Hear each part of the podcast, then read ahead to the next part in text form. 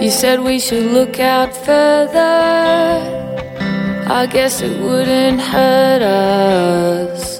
We don't have to be around all these coffee shops. Now we got that percolator. Never made a latte greater. I'm saving $23 a week.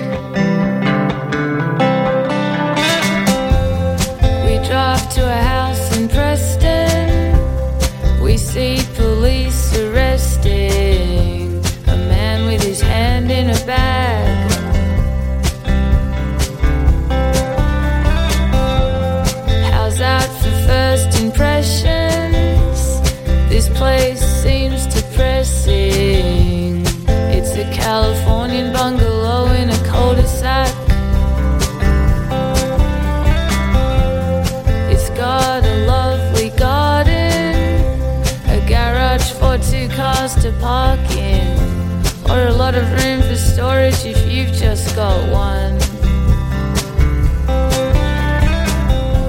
And it's going pretty cheap, you say?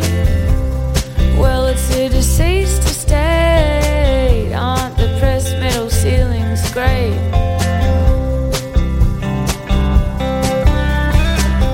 Then I see the handrail in the shower, a collection of those canisters for coffee, tea, and flour, and a photo of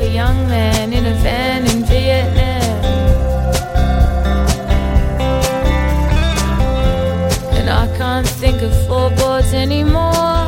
Whether the front room faces south or north. And I wonder what she bought it for.